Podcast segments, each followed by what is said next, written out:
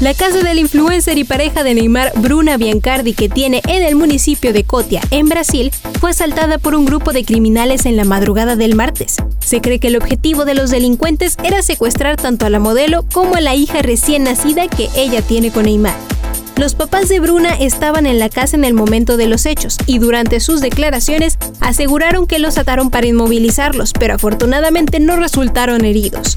Uno de los sospechosos ya fue detenido por la policía local y se cree que un residente del condominio donde vive la pareja de Neymar había autorizado la entrada del resto de la banda de los delincuentes. Fueron los propios vecinos quienes llamaron a la policía cuando se dieron cuenta de los movimientos extraños a través de las ventanas. Los agentes rodearon la propiedad y consiguieron detener a uno de los ladrones. El resto huyó con un botín de bolsas de diseñador, relojes y joyas. Notas, show business y más en 120 palabras. Play News.